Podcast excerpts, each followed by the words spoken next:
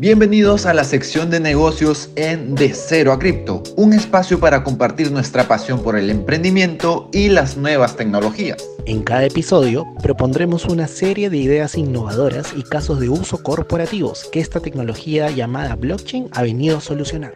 Somos Protocolo Cripto, Alain Gode y Francis Sanchine. Y los tres estamos listos para debatir, construir y sacarle chispas a cada episodio con tal de generarle valor a la comunidad en Latinoamérica. Esperamos que les guste.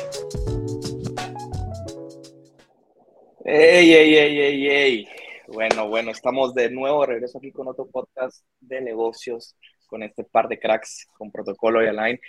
Y el tema de hoy, de verdad, que por si no lo sabían, es algo que por lo mucho tiempo me dediqué, pero tiene que ver con, con estos temas tan controversiales como la venta de tickets, la duplicidad, las estafas y cómo podemos hacer para poder optimizar ir a algún evento y comprar algún ticket entre nosotros. Así que empezamos, señores. Hola, ¿cómo están? ¿Qué tal, Francis? ¿Cómo estás? Feliz aquí de estar un día más junto a dos cracks de la industria a nivel de toda Latinoamérica y es un punto importante el que estabas topando porque cabe mencionar cómo blockchain no es un sector aparte, sino que es una tecnología que viene a potencializar los sectores que ya existen. Es como la inteligencia artificial que viene a potencializar los sectores que ya existen, lo mismo blockchain, pero desde el punto de vista de los datos. Entonces, antes de extenderme más, quiero darle la bienvenida al, al gran Alain. ¿Cómo estás, hermano? Un gusto tenerte por aquí nuevamente. Hermanos, qué gusto volver a grabar con ustedes. Yo les pregunto, ¿quién no ha ido al cine? ¿Quién no ha ido al teatro? ¿Quién no ha ido a un partido de fútbol? ¿Quién no ha ido a un concierto? Creo que vamos a solucionar muchas problemáticas con este tema, por eso yo creo que, que, me gusta bastante y que la gente, como dijo Protocolo, entienda que blockchain no solo son monedas que suben y bajan, blockchain no solamente es temas financieros, sino vamos a ver qué otras cosas más solucionan en base a los beneficios que nos dan, transparencia, inmutabilidad, rapidez y un par de cositas que vamos a debatir porque también lo bueno de este tipo de formato que me encanta es que cada uno tiene posiciones diferentes y vemos los negocios de otra perspectiva. Entonces es mucho más nutritivo para quienes nos estén escuchando. Así que le damos.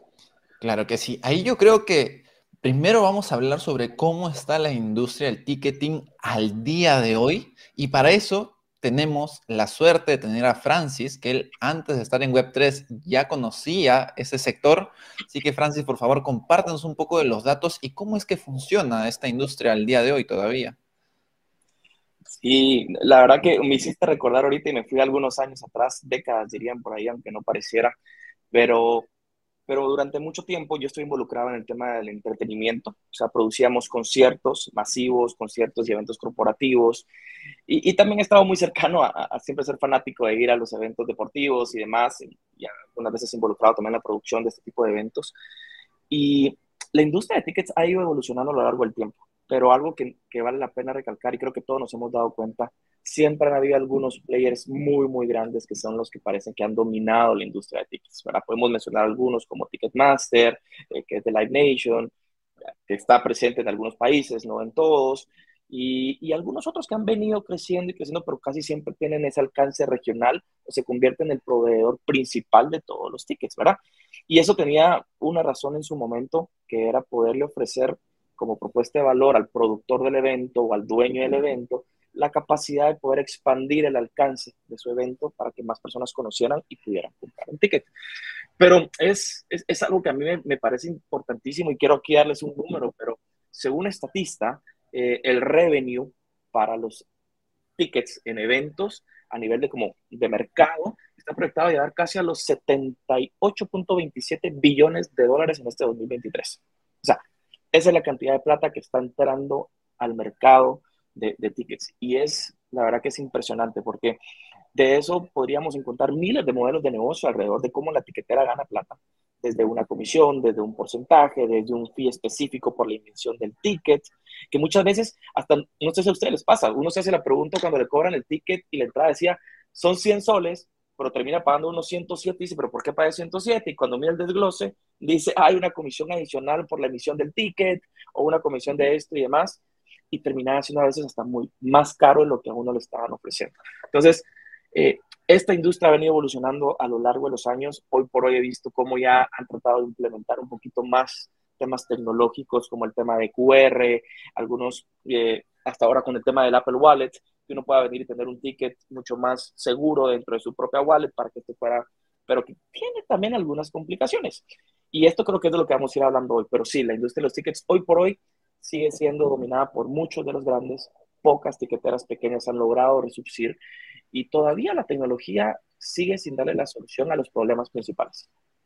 Claro, porque inclusive, no sé si, bueno, Alain, tú recuerdas para el concierto de Bad Bunny acá en Perú, que salieron estos videos virales en los cuales habían personas que compraron una cantidad masiva de entradas para luego revenderlo y tú veías, ¿no? Desde 30 celulares, desde 10 laptops, dos computadoras, todos eh, actualizando constantemente al momento del inicio de la venta y te salía tu ticket y si entras entre los mil, dos mil primeros podías comprar y veías cómo todas las computadoras estaban actualizándose y se acababa rápido y no era porque existía una gran demanda inicial, sino era porque había muchos vendedores que de por sí la industria misma y los errores de la industria actual hacía que ellos pudieran subsistir.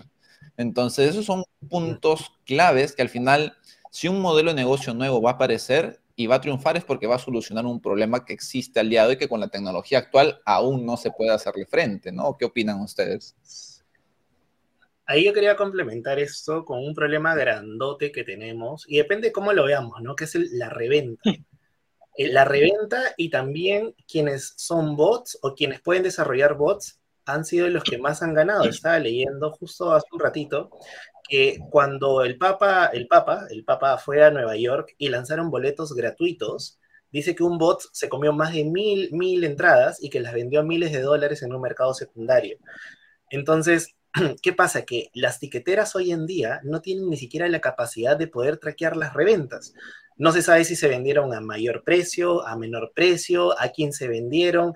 Y, y hemos visto en el transcurso de todo este tiempo que prácticamente no hay ni límites ni barreras y que tampoco se están preocupando por ello. No sé si es porque le falta tecnología, no sé si les falta desconocimiento o de repente, como estábamos hablando detrás de, es parte de todo este mercado negro que trata también de rentabilizar esa parte, ¿no? Pero ahora, yo creo que la reventa no necesariamente es mala siempre y cuando sea controlada y saludable, porque no siempre, no sé si les ha pasado a ustedes, a veces queremos comprar, no sé, un ticket de un concierto y llega el día y no podemos.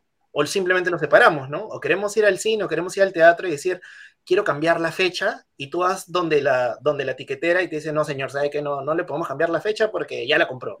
Entonces, un mercado secundario en esos casos sería 10 puntos. ¿Qué opinan ustedes? Claro, inclusive ahí, disculpa Francis que te, que te corte, que solo para complementarlo, o sea, el tema también de cuando tomas un vuelo de avión o cuando tomas un ticket para viajar de manera terrestre y tú quieras reprogramar la fecha porque X, te sucedió algún percance o porque justo el motivo por el cual ibas a viajar ya no, ya se canceló o va a cambiar de fecha y tú necesitas cambiar de fecha el viaje, es todo este tema de consultar si es que se puede, si es que de repente es un día antes ya no se puede. Entonces, es, es otro problema, digamos, que estamos viendo ahí también, ¿no? Que existe. Y, a mí me parece increíble lo que estás mencionando, porque eh, esto de la experiencia del ticket de los vuelos, eh, acabo de tener una, que tuve una emergencia familiar muy fuerte, no pude hacer nada. Imagínate, yo necesitaba regresarme, estaba en Brasil, necesitaba regresarme de Brasil a Guatemala, llamé a la línea aérea, quise cambiarlo, quise hacer algunas cosas y me dijeron que podía aplicar al cambio por ser una emergencia, pero tenía que esperar 36 horas para la respuesta.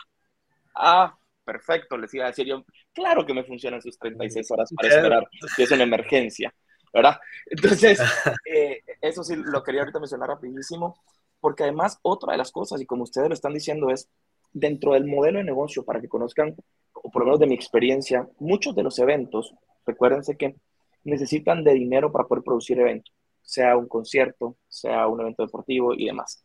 Y muchos de estos eventos, si se dan cuenta, a veces cuando empieza la campaña de, comunicación y demás, son dos, tres meses antes que empiezan a mover ya las ventas de las entradas. O sea, no es específicamente el día del evento que se habilitan las entradas para las personas. Y, por ejemplo, otro de los ejemplos que, que va de la mano de esto es, ustedes han querido comprar entradas para Fórmula 1, no sé si han tenido la oportunidad, o estos eventos que son muy, muy, muy cotizados, literalmente uno trata, y a veces depende de la tecnología, de, si el CID y demás, como si logro conectarme a tiempo para entrar, entra uno en segundos, si tu internet es más lento que el de alguien de Afganistán, te quedaste sin entradas, te quedaste sin entradas y no pudiste comprar porque no está diseñado para que todos puedan tener acceso o no existe todavía una forma correcta de gestionar la venta de entradas, ¿verdad? Y, definitivamente, como dices, Alain, y creo que es algo de lo que vamos a conversar mucho aquí, hoy por hoy el mercado secundario sigue siendo un mercado muy relevante, muy relevante. ¿Por qué? Porque, lo dijiste, muchas personas dependen de eso. Hay personas que viven de eso, de la compra de entradas y la reventa de los mismos durante todos los meses, de los diferentes eventos, y gestionan el mercado secundario. Y en algunas ocasiones también hasta es importante para el propio evento que el mercado secundario siga activo simplemente no lo han sabido gestionar y hoy por hoy lo que significa es un impacto para el usuario, para el cliente final, a decir, ah, me la están vendiendo el doble de precio o me siento que no sé si es falsa, no sé si es verdadera, no sé si realmente me van a vender algo con lo que puede entrar y casi que te llevas al que le vende la entrada a la puerta del concierto para hasta que entre te pago. Pero, pero hay muchas cosas que están pasando ahí. Inclusive, ¿no? O sea, uno se podría preguntar cuál de los dos mercados mueve más dinero dependiendo del sector, ¿no? O sea, el mercado primario o el mercado negro secundario. Y también el punto es, digamos, en el caso de artistas, ¿cuánto dinero pierde un artista en el mercado secundario? O sea, de por sí está ganando, pero si esa entrada luego se revende por mucho más, no es por el trabajo del que creó 100 bots y lo está vendiendo, es por el trabajo del artista que está creando tal hype que hace que esa entrada valga más y no está recibiendo una parte por eso, ¿no? Entonces, si lo vemos desde ese punto de vista, también, digamos, como decía Francis, ¿no? El mercado secundario no es malo, es necesario, pero no está bien gestionado. Entonces, esos son puntos que vamos también a topar el día de hoy en este, en este capítulo de blockchain en los negocios. Y justo ahí es donde yo quería ir, ¿no? O sea, ya que hemos visto todos estos problemas y ahora que estamos viviendo esta tecnología blockchain con diferentes características, características que tienen, ¿cómo creen ustedes que podría comenzar a influenciar de forma positiva o qué puntos podría aprovechar las diferentes empresas que existen al día de hoy para construir sobre blockchain? Porque recordemos que blockchain, si, por, si bien al día de hoy escuchamos blockchain y si hemos estudiado un poco más, lo comparamos con descentralización, en realidad blockchain no necesariamente tiene que ser tu proyecto no tiene que ser descentralizado para construir sobre el blockchain. Tú puedes ser una empresa centralizada con un conjunto de socios y utilizar la tecnología blockchain para construir sobre ella. Tú no, o sea, si tú construyes un proyecto, no es necesario que tú tengas un token y distribuyas entre todos para que todos tengan proyecto de voto. Esa es una mentira absoluta de marketing para poder llegar más lejos. Pero en realidad lo importante de la tecnología blockchain es eso, las soluciones que nos dan. Entonces, yo quería ahí hacerle la pregunta a los dos. Primero, Alain, ¿qué características de esto creen que podría beneficiar al sector? Tú, tú, sabes que yo lo veo de manera muy integral, muy global. Para mí, la mayoría tiene beneficio. El artista, la tiquetera y el cliente. Y ahorita les explico por qué. Imagínense que un artista, Francis, imagínate que le guste Guns N' Roses y que no haya encontrado ticket para el concierto de Guns N' Roses, pero justo encontró la reventa que se le vendieron a cinco veces más. Y Francis como que dijo, ya, pago capricho, toma, te pago cinco veces más, obviamente le dolió el bolsillo, pero fue. Qué bacán sería que los artistas hoy en día puedan traquear a sus mejores fans a través de la blockchain lo pueden hacer.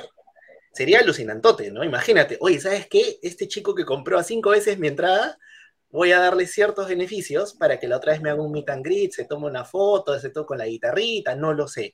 Entonces, desde el punto de vista de trazabilidad para los artistas, es súper impresionante encontrar a la gente que realmente los quiere, desde el punto de vista de fanaticada. El punto de vista de etiquetera, sorry, sorry, creo que quiero, quiero como que ver, a ver cómo lo veo de forma integral el tema, por ejemplo, de transparencia y de poder también la etiquetera saber a quiénes le están vendiendo y qué cantidad se les está vendiendo. Porque eh, de lo que estaba leyendo, hay varias etiqueteras que han intentado, digamos, ponerte, por ejemplo, cuatro entradas por persona. Pero su tecnología actual hace que un bot agarre y dice cuatro entradas por persona, que me creo tantas cuentas y igual sigo dando, ¿no? Este, y hay gente que hizo eso, ¿no? En muchos, en muchos tickets. Entonces creo que ahí, como etiquetera, te va a ayudar a la eficiencia del proceso. Es probable que sean costos más baratos, más rápidos, pero sobre todo trazabilidad. Recuerden que vivimos en una economía llena donde los datos es lo más importante. Vas a saber quién, cuánto, cómo. Hoy quizás lo pueden saber. Francis compra una entrada o protocolo compra una entrada, pero ¿y qué pasa nuevamente, no? La trazabilidad de las reventas. Ahí ya se perdió todo. Y ustedes dijeron algo muy importante. solamente están ganando los revendedores del esfuerzo del artista y del esfuerzo de la tiquetera de hacer este proceso de generar los tickets y todo el proceso logístico, etcétera, pero se lo lleva mi compadre que lo compró más rápido, tuvo el dedo más rápido o sabía temas de tecnología, ¿no? No sé qué opinan ustedes. Uf, yo, creo que, y ahorita quería hacer un statement rápido con lo que dijo protocolo para que no se me fuera. No todos los proyectos necesitan un token. Por favor.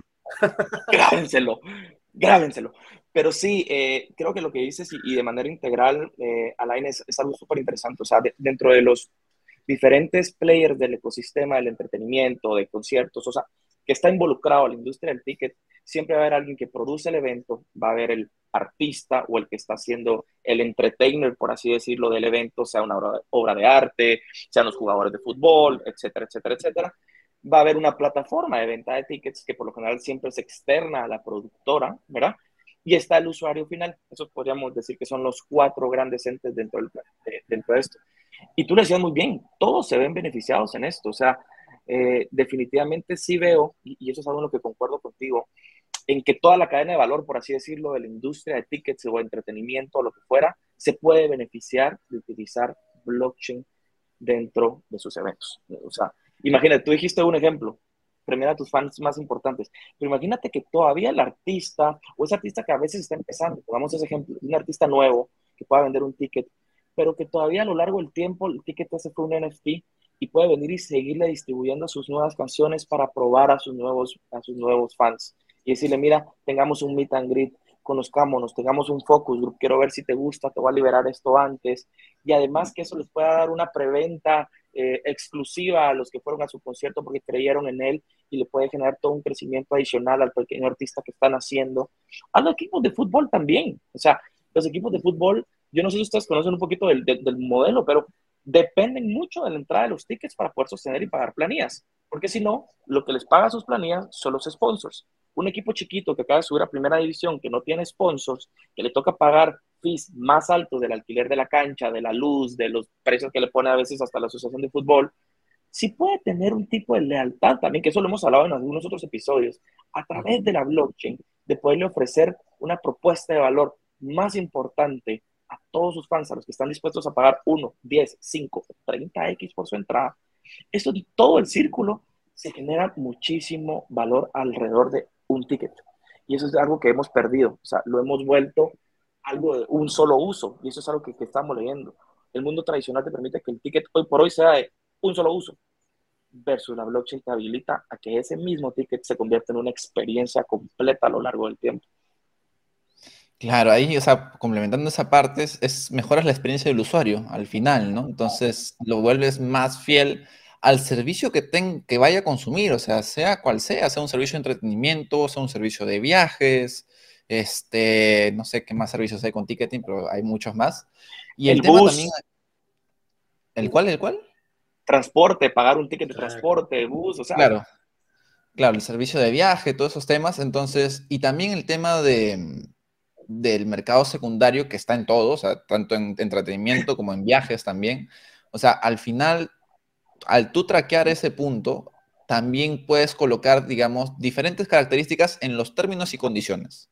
Entonces, digamos que tú vas y compras una entrada a un concierto y lo compras en 100 dólares y dices, oye, ¿sabes algo? Porque igual yo puedo crearme mil wallets. Entonces, el tema de los bots no se puede solucionar, digamos, al menos yo que, sepa, ¿no? Entonces, a no ser que luego se cree este Soulbound token que quieren crear en Ethereum, pero eso ya es un tema aparte.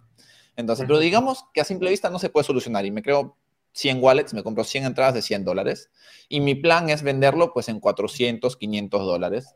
Pero imaginemos que en los términos y condiciones hay un punto en el cual dice, ¿sabes algo? Está bien, tú vas a revender, pero no puedes revender por más de un 20% adicional del precio al cual tú lo compraste.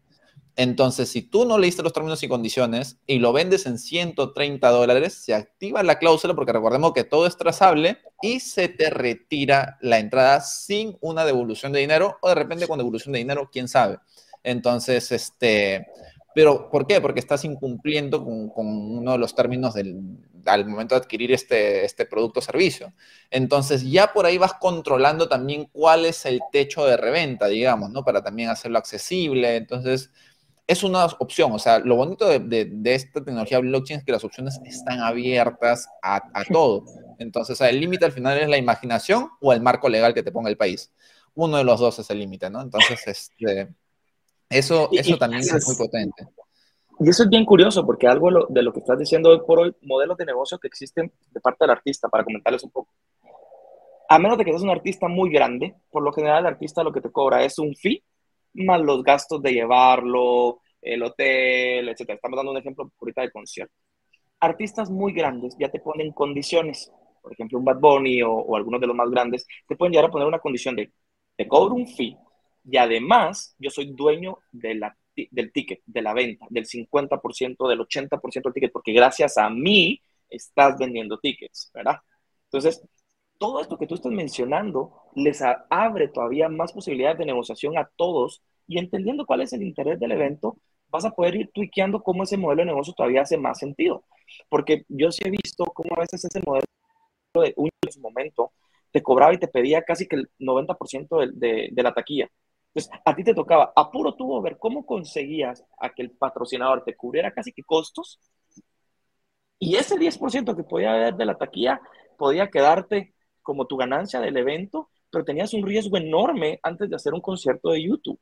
Y por eso es que muchas veces ves que eh, artistas muy, muy grandes o que están muy pegados todavía no llegan a una ciudad, porque la forma y el modelo en el que ellos están haciendo hoy por hoy su show todavía no es rentable para la coyuntura del país. Y todo el ejemplo Guatemala. Guatemala probablemente no tiene un venue muy, muy grande donde puedas alojar a 40 mil, 50 mil personas para un evento que tenga las capacidades necesarias para producir el tipo de evento que necesita YouTube.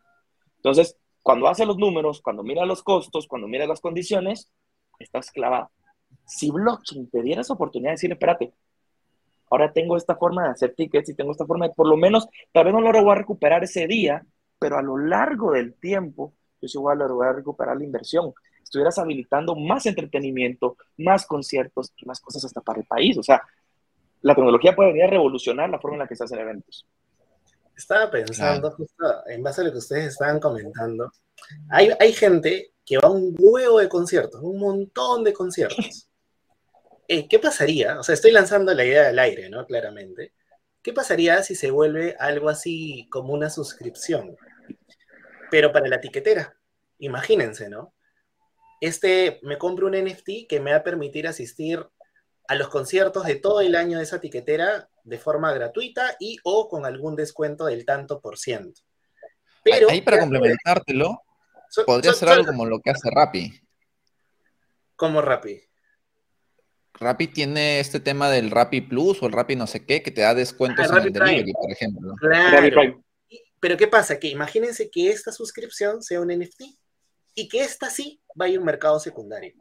Pero no solamente que ahí las reventas sean pues a diestra y siniestra, pero ¿qué pasa? Que la etiquetera va a recibir algún tipo de regalías por cada transacción.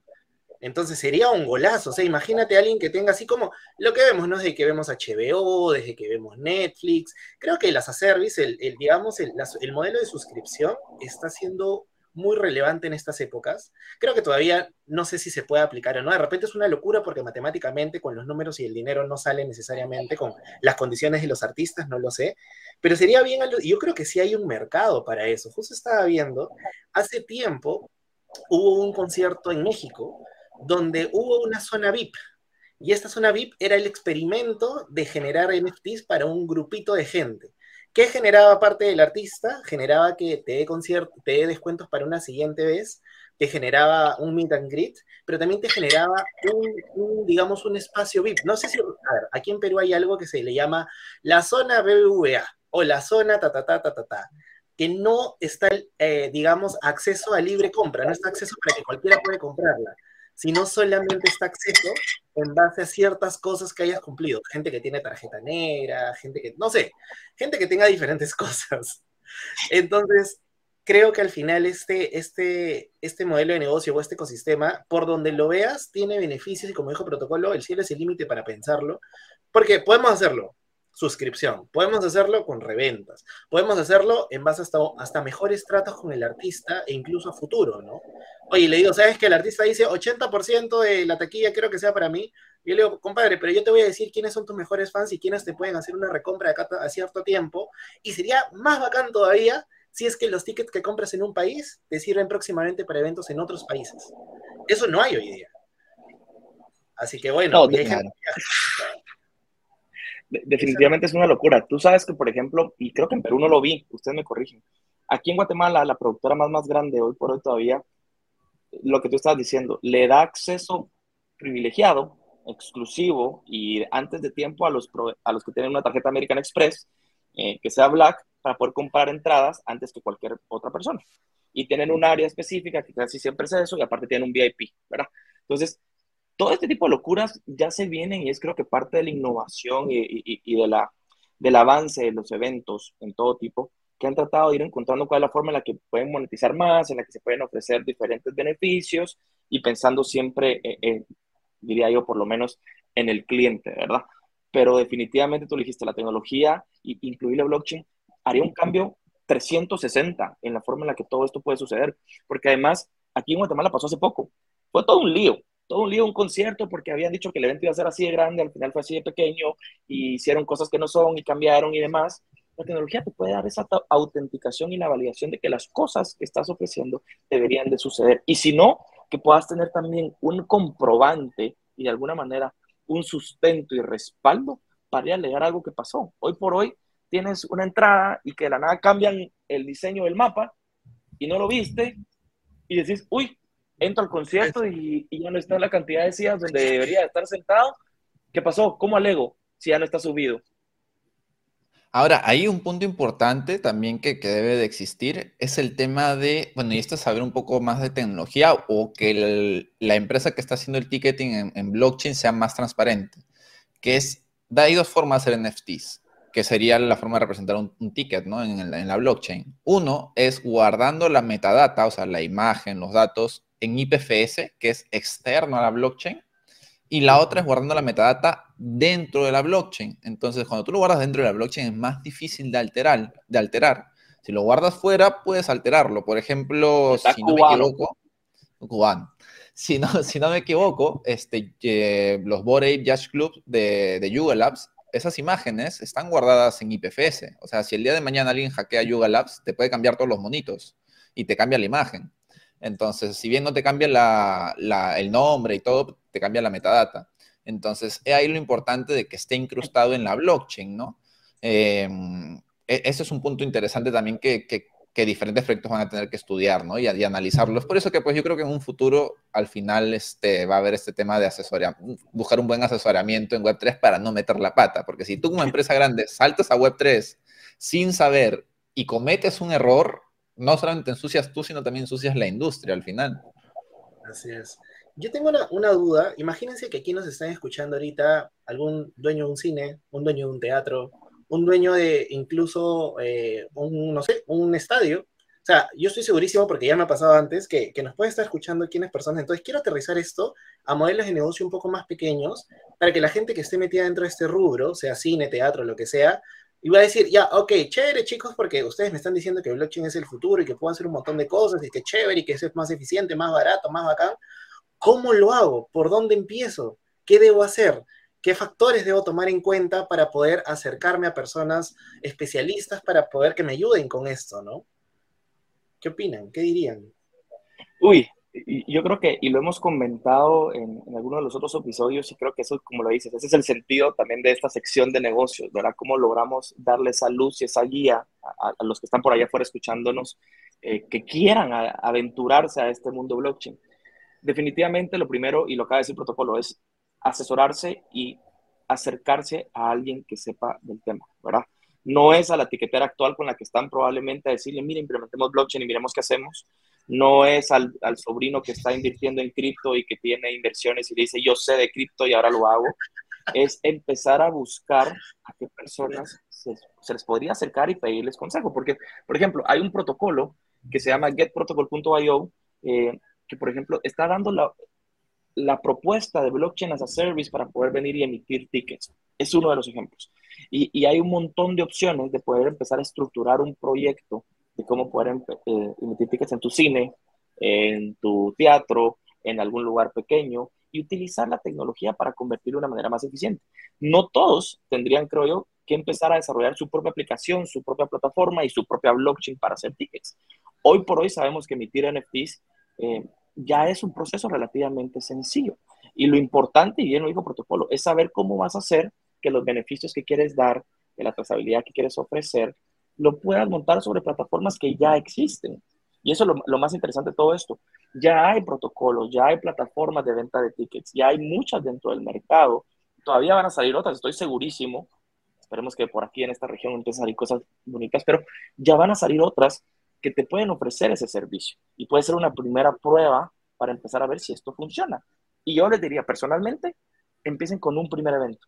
No lo conviertan ya en el modelo de negocio de su teatro, de su cine, de lo que fuera. discoteca, me cambié, me cambié y ahora soy blockchain. No, prueba en un evento, en una prueba controlada. Y siempre hemos hablado de esto del MVP, lo hemos estado tratando y es un concepto que vamos sirviendo mucho siempre en el modelo de negocio. Hagan esa prueba piloto de validación, a decir, me funcionó y logré entender cuáles son las dificultades. Me costó comunicarlo, la gente no le gustó, me costó que trajeran todos el celular porque alguien no tenía señal o no funcionaba la lectura de esto X o Y Z, no abrieron el correo, entonces no pudieron abrir el ticket, no sé, todas esas cositas se pueden validar en una prueba piloto pequeña. Claro, ¿no? Incluso... Dale, dale, dale. dale, ah, sino que está, me quedé pensando mucho en los beneficios de esto, incluso a pequeñas escalas. Imagínense una discoteca. Una discoteca hay un montón de gente afuera con su cola y la gente a veces lo único que hace es, ya, ya, DNI, pase, pase, pase, pase, ya, pase, pase, pase, pase, Se pierde toda esa trazabilidad. O sea, no, de verdad que si alguien pregunta, oye, ¿a tu discoteca qué tipo de público es? Ah, bueno, al ojo, mira, gente entre 18, 25, 30, un par de viejitos por ahí. Este. y, y, nada Ahí se lo vamos a decir a Limabar. Entonces se dan cuenta de los beneficios que esto puede tener. Oye, ¿sabes qué? La gente que, que ha venido más de 20 veces, lánzale un mailing y que diga que pueden tener estos beneficios un NFT que te permite de repente ir a una zona VIP por tanto tiempo, ¿no? Porque hay gente que dice, ok, quiero ir a un VIP, ah, toma, pero la trazabilidad de los datos es lo más importante y hay muchas empresas que quiebran por no conocer a su gente o porque perciben conocerla, pero me quedé pensando en, realmente en todas las industrias, ¿no? Incluso hay, oye, hay en el cine hay un montón de cosas de películas que no, nada que ver, ¿no? Nunca, nunca va gente, este, y hay otras que sí se revienta, pero a ver quiénes fueron y por qué fueron. ¿Entiendes? Entonces, ese tipo de cosas en el teatro. El teatro aquí no es algo tan, digamos, no es algo que se promocione tanto. Entonces, los perfiles de cine, teatro, discotecas, todo, la gente dice, ah, bueno, yo voy a estudiar o voy a tener mi encuestita afuera, a ver, a ver, señor, cuénteme tal, quién es, cuántos años tiene, cuando nos pueden solucionar estas cosas, ¿no? No sé qué opinan ustedes. A la madre, y te voy a interrumpir por, Proto, disculpa, porque ahorita me abriste la mente con algo a, a Inés. Imagínate que ese teatro que en serio le está costando, que mucha gente no le tiene interés, pero que gracias a la blockchain puedes convertir a que esa entrada sea una entrada que le dé acceso también al cine, que le dé acceso a algo adicional y porque le estás dando los beneficios exclusivos por tener el NFT, por tener la tecnología. O sea, no necesariamente por otro, ya no solo es un ticket, es ese teatro que le cuesta, se puede apalancar y tratar de hacer alianzas con alguien más para decir, a mí me está costando atraer audiencia, pero vos ya tenés una audiencia y yo le puedo dar un beneficio adicional o viceversa. Y utilicemos la tecnología para realmente empezar a ver cómo nos apoyamos entre todos también. O sea, eso es súper, súper interesante. Claro, y ahí quiero complementarlo todo lo que hemos dicho en el podcast, ya como para ir cerrando este episodio tan potente que hemos tenido el día de hoy. Y nuevamente resaltar la importancia de asesorarse o pedir ayuda de gente que esté más metido en la industria. ¿Por qué lo digo? Porque uno que ahorita está escuchando puede decir, por ejemplo, que, ok, yo me creo el NFT, pero, uy, necesitan todos Metamask, o necesitan todos Pera Wallet, necesitan todos alguna wallet X de, de blockchain. Y no, o sea, blockchain va a escalar de la forma en la cual la gente use esa tecnología sin saber que la está utilizando. Entonces, es por eso el tema de, asesorarse porque hay diferentes formas. O, por ejemplo, uy, ¿qué blockchain utilizo? Está Ethereum, está Polygon, está Avalanche, está Algorand, está Cardano, etcétera, etcétera, etcétera. ¿Cuál realmente utilizo? Porque recordemos que toda acción en una blockchain tiene que pagar un fee, una comisión. Y tenemos que ver también la arquitectura de la blockchain, porque hay algunas que te dicen, no, sí, nuestros fees son muy bajos, pero luego cuando nos saturamos, pues terminan subiendo o terminan congelándose. Y tú cuando estás haciendo ticketing no necesitas que tu red esté saturada. Entonces, ahí la importancia siempre del asesoramiento y de haber hecho una investigación previa de todo el segmento. Entonces, cualquier consulta que quieran hacer, igual nuestras redes están abiertas, tanto en Twitter como en Instagram. Vamos a dejar las redes, siempre las dejamos tanto en la descripción del video en YouTube como en la descripción del audio en Spotify. Entonces, yo aquí quería hacer una última pregunta muy rápida a ustedes dos, como para ya finalizar el video y como para que todo quede ya sentado en las bases. ¿Cuál es la diferencia en que yo tenga un ticket en físico para el día, digamos, 10 de junio y quiera cambiarlo por un ticket en físico de otra persona que lo tiene el 15 de junio y le digo, oye, te lo cambio de mano a mano? ¿Cuál es la diferencia de hacer eso peer-to-peer, persona a persona, de mano a mano, sin tecnología QR, sin tecnología nada, a hacerlo con mi NFT en blockchain y la otra persona un NFT en blockchain y le hago un, change? ¿Qué, ¿Qué beneficios hay del uno contra el otro? ¿Quién quiere comenzar? Escucha, más rapidez, fungibilidad, asumo, y que cuando está con los NFTs, o sea, no necesariamente ya, o sea, la, forma de autenticar quién eres va a ser mucho más rápida, ¿no? Porque ya va a estar todo automatizado. Eso es lo que yo creo, ¿no? Con lo que hablas del Symbol Token, etcétera. Mientras que si yo tengo un ticket en la mano, imagínate ya, protocolo tiene el otro ticket en la mano, oye, ¿sabes qué? El mío tiene mi nombre, no vas a poder entrar. Oye, ¿te doy mi NI también? Entonces, e, eso es lo que, lo que yo pensaría, ¿no? Es muy complejo ahorita. O sea, de repente, una entrada al cine no tiene tu nombre. Pero hay muchas cosas que sí. Los conciertos tienen entrada a tu nombre, tienen este QR. Los, los partidos de fútbol no estoy tan seguro, pero entiendo que sí. Entonces, hay muchas cosas que tienen tu nombre y que si tú quieres cambiarlos, o un boleto de avión, como hablamos hace un rato, es casi imposible. Es como que, ¡ah! O sea, tengo que dar mi NI o que me tomen una foto y me dicen, no, señor, este no se parece, ah, no, no, no, no, no, nada que ver, Entonces, no sé qué opinan ustedes, a ver, Francis. Yo te diría que, y agregando lo que, a lo que dijiste, es también el tema de seguridad. Imagínate, yo siempre he pensado que la parte P2P es un tema peligroso. Eh, hoy por hoy no sabes quién está del otro lado de, de, la propuesta de intercambio y no sabes cuáles son sus intenciones. Y, y, entonces, a la hora de juntarte, ver cómo te lo doy, también te estás exponiendo a un riesgo que probablemente sea innecesario, ¿verdad? Eh, hay que cuidarse y es algo importante. Y dentro de esa misma línea también el tema de autenticidad. Yo no sé si la otra persona me va a dar un ticket que sea falso. ¿Cómo lo verifico? ¿Cómo sé que realmente no lo duplicó y hizo algo falso y me dio esto? Yo llego al entrar y ni supe quién era.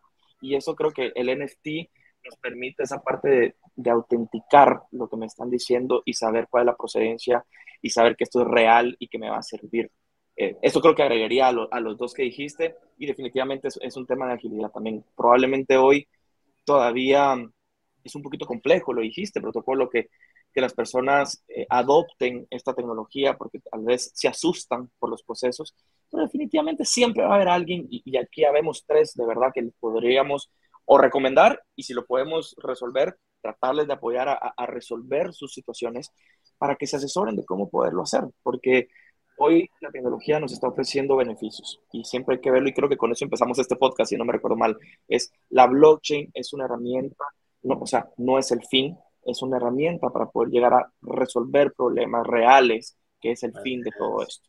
Entonces, no nos olvidemos de eso.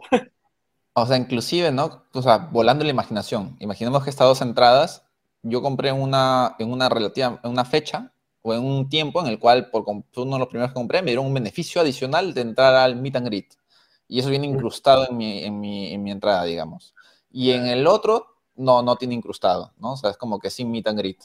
Entonces, digamos que yo por mi token, mi NFT, eh, puedo separarlo y quitar el meet and greet de la entrada. Entonces, solamente cambio la entrada por la otra y me quedo con el meet and greet yo, porque a ese sí puedo asistir, digamos, ¿no? Entonces, o digamos, yo te hago el intercambio de entrada, bien, ya me aseguré con blockchain, me aseguro que es real, y luego yo esta blockchain, como le puedo cambiar el nombre, no es para mí, o sea, yo le cambié entrada porque no es para mí, sino es para un primo, un familiar al cual es un obsequio, entonces le voy a recién a poner el nombre de esta otra persona, porque es un, o sea, mientras que más vamos personalizando la entrada, más necesario es la blockchain, si se dan cuenta, ¿no? Entonces, este, y mejora también la experiencia de usuario al final y la tecnología te lo permite, ¿no? Eso es lo más bacán. O sea, a veces yo me pongo a pensar el tema de evolución. Imagínense solo años pasados cuando iban de viaje, iban al counter, les daba su papelito, y ahora mucha gente solo lleva su celular. Antes tenías que imprimir doble vez tu check-in, tu boarding, y decir, señor, por favor, acá. Ahora es como que, toma, chécalo, chécalo. Así que bueno, muchachos, yo creo que ha sido un gran episodio, ya vamos casi 40 minutos. Así que sin más, chicos, yo creo que este tipo de formatos está súper interesante porque cada uno tiene opiniones diferentes, tenemos experiencias diferentes en términos de, incluso de cosas que usamos en el día a día. Entonces eso permite que, que esta vaina funcione mejor. Así que si nos están viendo en Spotify, en Apple Podcasts, no se olviden de darle siempre like, síganos, pónganos estrellitas si es que este tipo de contenido les agrega valor. También estamos en YouTube, no se olviden siempre suscribirse, denle like, activen notificaciones porque se vienen varias cositas. Y como dijeron, si alguien necesita este tipo de soluciones, dejamos nuestras redes también, había, dejamos nuestras redes también aquí abajo, este, para que pues podamos ver de qué manera podemos ayudarlos a solucionarlo. Así que sin más, chicos, si no tienen nada más que decir, nos vemos en un próximo capítulo en De Cero Cripto, sección blockchain en los negocios. Adiós. Chao, chao. Chao. Gracias por escucharnos hasta el final. Comparte este episodio, síguenos en todas nuestras redes y recuerden siempre, manténganse descentralizados. Nos vemos. Chau, chau.